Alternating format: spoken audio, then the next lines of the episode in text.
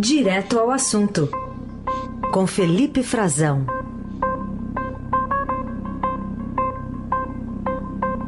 Hora aqui dos principais assuntos do dia. Oi, Felipe, bom dia. Bom dia, Heisen. Bom dia a todos os nossos ouvintes. Sextou, né? Sextou, finalmente, né? Mas nem por isso significa tranquilidade, né, Felipe? Porque aquele noticiário sobre a possível criação de um Ministério da Segurança Pública tirando poderes Sérgio Moro, está crescendo isso aí, né? Crescendo bastante. Tempo fechado aqui em Brasília. Hoje, só para vocês terem uma noção, quem nos escuta, Heisen, hum tá uma cara de São Paulo aí, talvez uma homenagem ao aniversário da cidade, já parabéns por uhum. amanhã, Isso. que aproveitem o feriado, mas Brasília, garoa fina, céu fechado, nublado, um cenário típico e céu fechado, tempo instável também no governo Bolsonaro, né? A gente comentou ontem aqui na rádio, né, assim, quem nos ouviu é, deve lembrar, eu comentei sobre essa possível divisão, né, que já estava circulando do Ministério da Justiça e da segurança pública e que isso poderia é, esvaziar poderes do ministro Sérgio Moro, como ocorreu com o então ministro da Justiça, ministro Torquato Jardim, quando o, o ex-presidente Michel Temer é, criou uma pasta ali para segurança pública e entregou na, nas mãos do então ministro Raul Jungmann, que cresceu bastante na exposição política do governo. É, a pergunta que eu acho que todos devem se fazer, que deve ser também endereçada ao ministro Sérgio Moro, é até quando ele vai aguentar? Até quando ele vai aturar, né, ser fustigado pelo presidente? Não é a primeira vez, tem gente que acha que ele está sofrendo até humilhação por parte do presidente Jair Bolsonaro.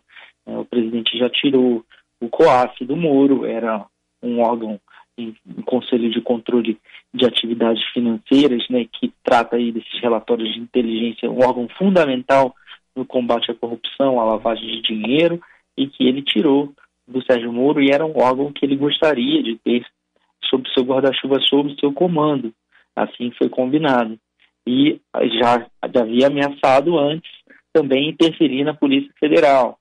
Tudo isso é, é, vai compor um cenário de sucessivas crises ali, que o ministro não tem tratado delas publicamente. Né? Ontem, registra o Estadão hoje, ele decidiu ficar em silêncio, e não é a primeira vez. Também não é a primeira vez que Bolsonaro, se fizer, se isso se confirmar, vai esvaziar ministros, Raíssa. A gente lembra, por exemplo, o ministro Osmar Terra, da Cidadania, perdeu é, a parte da cultura, que está aí sendo é, conversada com a atriz Regina Duarte. O ministro da Casa Civil, Onix Lorenzoni, também perdeu poder.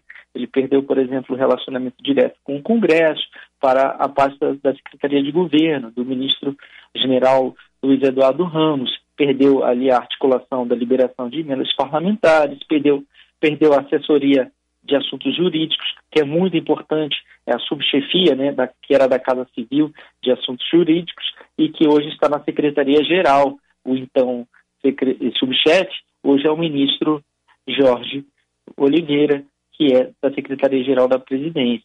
Então, acho que essa é a pergunta a que todo jornalista deve fazer ao ministro e que todo mundo deve se fazer. É, por que, até quando Moro vai aguentar? Porque ele aguenta. E o que mais o faria deixar o governo, né? Porque estímulos para ser candidato é, em 2022 não faltam. E, e, e, ele se recusou no Roda Viva, no início da semana, numa entrevista, longa entrevista que ele deu é, para o programa da TV Cultura, se recusou a assinar um documento dizendo que não será candidato em 2022. Partido também não falta para ele. Ele está sendo mais do que preparado ali um partido chamado Podemos, um partido que tem ali entre seus é, cabeças, né, vamos assim dizer, seus pensadores hoje, pessoas é, políticos paranaenses, como o senador Álvaro Dias, super próximo do Sérgio Moro, inclusive tem gente na equipe do ministro, da, na, hoje no Ministério, que foi é, funcionário do, do senador Álvaro Dias por muito tempo, é, pessoas de confiança dele trabalham com o ministro. Bom, ele já ameaçou algumas vezes deixar o governo, né? E vamos ver se, se ele vai mesmo fazer isso, se, se ele perder o comando da PF. Ele já havia manifestado reservadamente que não gostaria de permanecer sem o controle da PF. É, inclusive é, o, PF foi alvo também de investidas do próprio presidente Bolsonaro, né, querendo trocar superintendentes aí em alguns, alguns estados, né? Agora, nesse primeiro ano de mandato já teve muito disso, né, Felipe? Já teve, ele lembra, eu vou lembrar aqui, ele, ele queria indicar o diretor-geral, ameaçou, né, trocar o, Valeixo, Maurício Valeixo, é, depois disse que teria, anunciou anunciou, veio da boca dele, do próprio presidente, é, a troca, possível substituição do superintendente no Rio, no Rio de Janeiro. Geralmente ali, eu acho que o presidente ele faz essas colocações é, manifestando é, um, um, receio de que haja alguma conspiração nos órgãos contra ele ou com, com alguma investigação que possa é, que ele, se ele julga indevida, né, e que possa prejudicar politicamente algum aliado dele ou o próprio filho dele, o senador Flávio Bolsonaro, que estava aí na, na está na mira dos órgãos é, de investigação lá no Rio, né? Então o presidente acaba falando esse tipo de coisa, assim como ele falou que anunciou uma troca que depois acabou não ocorrendo naquele momento da superintendência da Polícia Federal no Rio, o que incomodou demais, porque ele disse que se ele nomeia o ministro, ele nomeia o diretor da Polícia Federal, o diretor-geral, ele tem, tem total é, condições e, e, e poderes para trocar um superintendente? Bom, até faz algum sentido, mas é uma interferência, porque dentro da Polícia Federal, essa sempre foi uma indicação do DG, como a gente chama, do diretor-geral, não do presidente da República, né? Deve se preocupar com coisas maiores, assuntos gerais, não falta problema no governo. E, mais uma vez, vem da boca do presidente dizer e, e participar dessa articulação de que pode ser, estão pedindo, os secretários eh, estaduais de segurança querem que eu troque, que eu divida os ministérios. Eh, não, a gente não, como o Bolsonaro falou, naquele jeitão dele, não, uma hora ele fala que tem um compromisso para nomear o Moro para o Supremo, depois ele diz que não tem, agora ele diz que o Moro sempre foi convidado só para ser ministro da Justiça, mas não foi verdade. Quando ele anunciou em 2018, vamos recordar aqui, trazer um pouquinho de memória, ele disse que era um super ministério, que era Justiça e Segurança Pública, que ele ia cuidar de tudo, que o Moro ia ser um super ministro. E foi assim que foi dado a ele. Foi isso que aconteceu. Agora o presidente está dizendo que não, que não foi assim. Vamos colocar as coisas no seu devido lugar. O Bolsonaro está falando isso e há é, auxiliares como o ministro Augusto Heleno que estão tentando dizer que esse assunto foi pautado por secretários de segurança, mas o presidente participou dessas conversas. Não hum. foi e, e, o Moro, o Moro não. O Moro ficou de fora. Bom, para a gente fechar esse assunto e partir para outro, então vamos relembrar aqui. Temos o áudio aqui da, do que o presidente disse num vídeo publicado em 2018. Eu concordei com 100% do que ele propôs, né? Ele queria uma liberdade total para combater a corrupção e o crime organizado. E um ministério com poderes para tal. Eu até adiantei. Quem sabe uma fração da, da COAF dentro da, do Ministério da Justiça. A questão da segurança é, ir para a Justiça, nós já tínhamos decidido. E bem como nomeações, é, ele tem ampla liberdade realmente para exercer o teu trabalho lá. Tá aí, 2018 ele como presidente eleito, né? E COAF que não está mais lá, como você já citou, está lá no Banco Central, né, Felipe?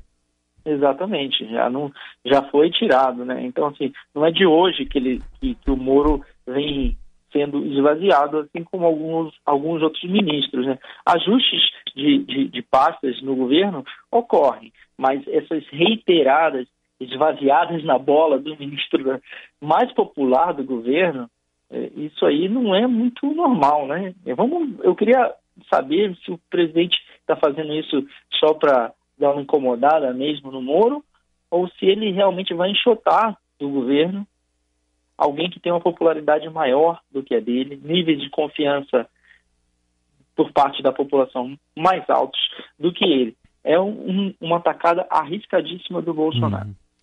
Bom, outro assunto em tratar tem a ver com gente incomodada também.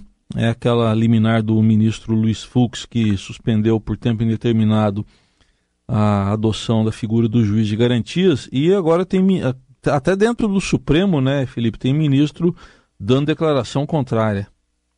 Exato. O, o ministro Fux é, foi lá e canetou, né? É, o ministro em quem Sérgio Moro confia muito, né? Como a gente comentou ontem, já, já manifestou isso. E, e, e, a gente, o que parecia uma vitória do Moro, pode ser uma vitória um tanto mais breve. Essa suspensão do juiz de garantias, a gente lembra, é a divisão ali, né, da, da investigação criminal, um juiz cuida só da fase de investigação e outro julgar a causa depois que houver uma denúncia e o, o Moro é contra, acha que isso vai beneficiar os réus, e a gente só não sabe quando que, que essa vitória dele, porque no momento está suspensa, até quando vai durar.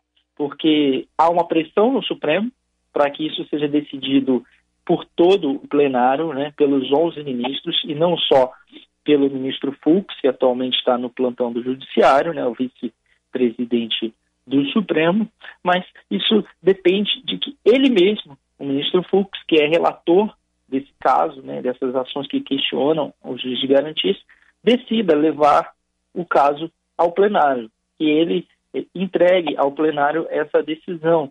E, e assim tô, fica um pouco na mão dele também, né? E ele, o que os colegas estão dizendo nos bastidores, estão lembrando, Raíssa, algo que você lembrou ontem, que a gente também comentou, porque o Fux ficou quatro anos sobre uma liminar, sentando, sentado em cima, como a gente costuma dizer, segurando no seu gabinete uma liminar sobre o pagamento do auxílio moradia ao juiz, ao Ministério Público, de quatro mil reais, né, um, um adicional ali na remuneração, enquanto ele tinha essa liminar em vigor, que entendia que era legal, todo mundo estava recebendo. Então os ministros foram é, pressionar que ele leve mais rápido, que não demore quatro anos também para liberar o juiz de garantias.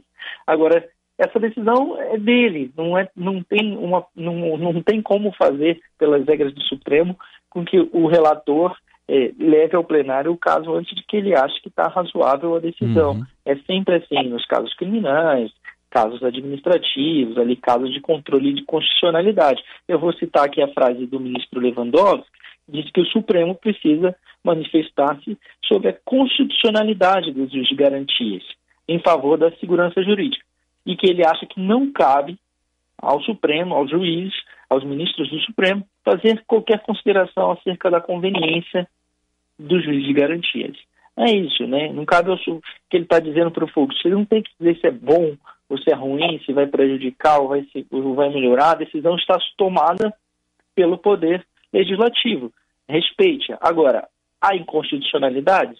Se há, nós vamos julgar. E é só sobre isso que a gente tem que se pronunciar. E já o ministro Marco Aurélio, que é sempre comenta publicamente os casos, né, é o ministro mais acessível aí para isso no Supremo, né, ele disse que é um descrédito da instituição, que é muito ruim porque gera insegurança jurídica. E diz uhum. onde já se viu o vice-presidente, no exercício da presidência do Supremo, caçar o ato do presidente, o ministro Dias Toffoli. Marco Aurélio Melo acha que é um descalabro. Bom, vamos continuar acompanhando que ainda vai dar muito o que falar, mas ainda nessa área aí, mais diretamente da Lava Jato, né, falando agora, o que, que aconteceu nessa troca de comando lá na, na PGR, na Força Tarefa da Lava Jato, hein, Felipe? Pois é, o Augusto Aras, o procurador-geral da República, perdeu uma pessoa. E para não sair com uma imagem ruim para ele, o que ficou, sim, ele acabou promovendo mudanças na, na equipe da Lava Jato. Então, ele agiu de forma rápida para tentar reverter ali o noticiário, porque, na verdade, o então procurador que coordenava a Lava Jato, o subprocurador José Aldones de Araújo Sá, pediu desligamento do cargo alegando ali que tem desavenças, desentendimentos com o Aras, o procurador-geral. Não está claro ainda que desavenças são essas, está todo mundo procurando o, o subprocurador para que ele explique melhor o que, que ocorreu nesses bastidores ali do GT, né, é, da Lava Jato, grupo de trabalho. Aí o Aras correu e foi convidar alguns outros procuradores que já haviam trabalhado nessa área de combate à corrupção, à lavagem de dinheiro, eh, e que compuseram as equipes da Lava Jato em gestões passadas do Ministério Público Federal. Ele chamou a Raquel Branquinho, ele chamou o Vladimir Aras para compor a equipe e anunciou aí que foi só um caso e tudo mais, e que ninguém mais está saindo. Mas, de qualquer forma, uma renúncia alegando problemas pessoais ali de relacionamento, desavenças, os desentendimentos com o procurador-geral não deixam uma imagem positiva para ele nesse momento e é ruim para a Lava Jato de qualquer forma. Se diz ali nos, nos bastidores que não há independência de atuação da equipe e um, os procuradores, o Ministério Público, cada procurador, subprocurador, ele precisa ter independência funcional e autonomia para que o órgão funcione de forma eficiente e seja efetiva no combate à corrupção. Muito bem. E para a gente fechar, vamos falar um pouco de projeções para 2022. Luciano Huck, hein? E aí, nem sim nem não? Ele foi questionado lá não. na Suíça e nem sim nem não. Nem sim nem não. Diz que fui, mas não vou. diz, que, diz que deixa para depois.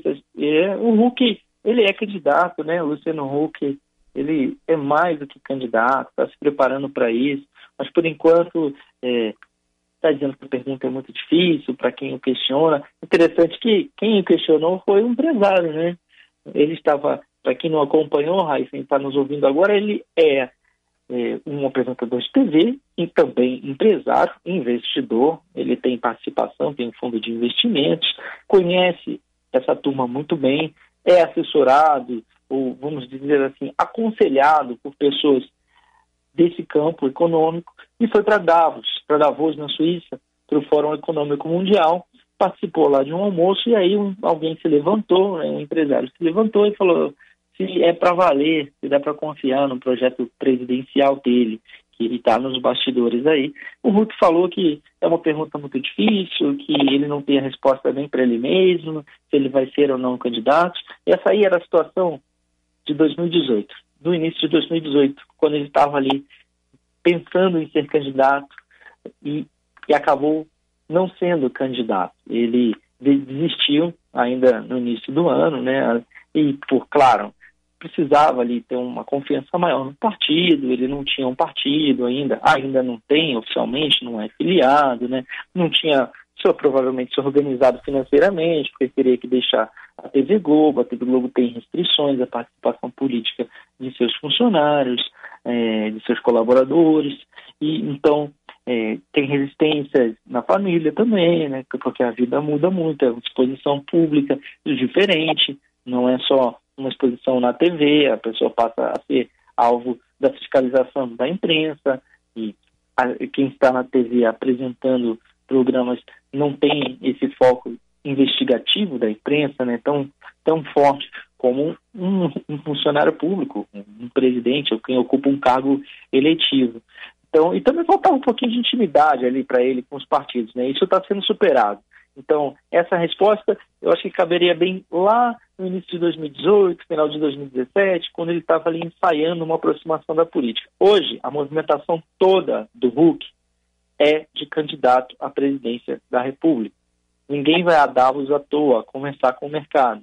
De visual novo, né, Raíssa? Você viu a foto? Quem não viu, procura é, aí, é. videozinho, barba branca, cabelos é, grisalhos, tá ali hum, testando é, certamente ele vai quer mudar um pouco a figura dele, né? Passar uma imagem de mais experiência. Isso costuma ser aconselhado uhum. para os marqueteiros políticos, porque quem é contra ele quer desacreditar, dizer que ele é só um, um apresentador de TV e que não entende do país. Ele tem sido muito cortejado pela cidadania.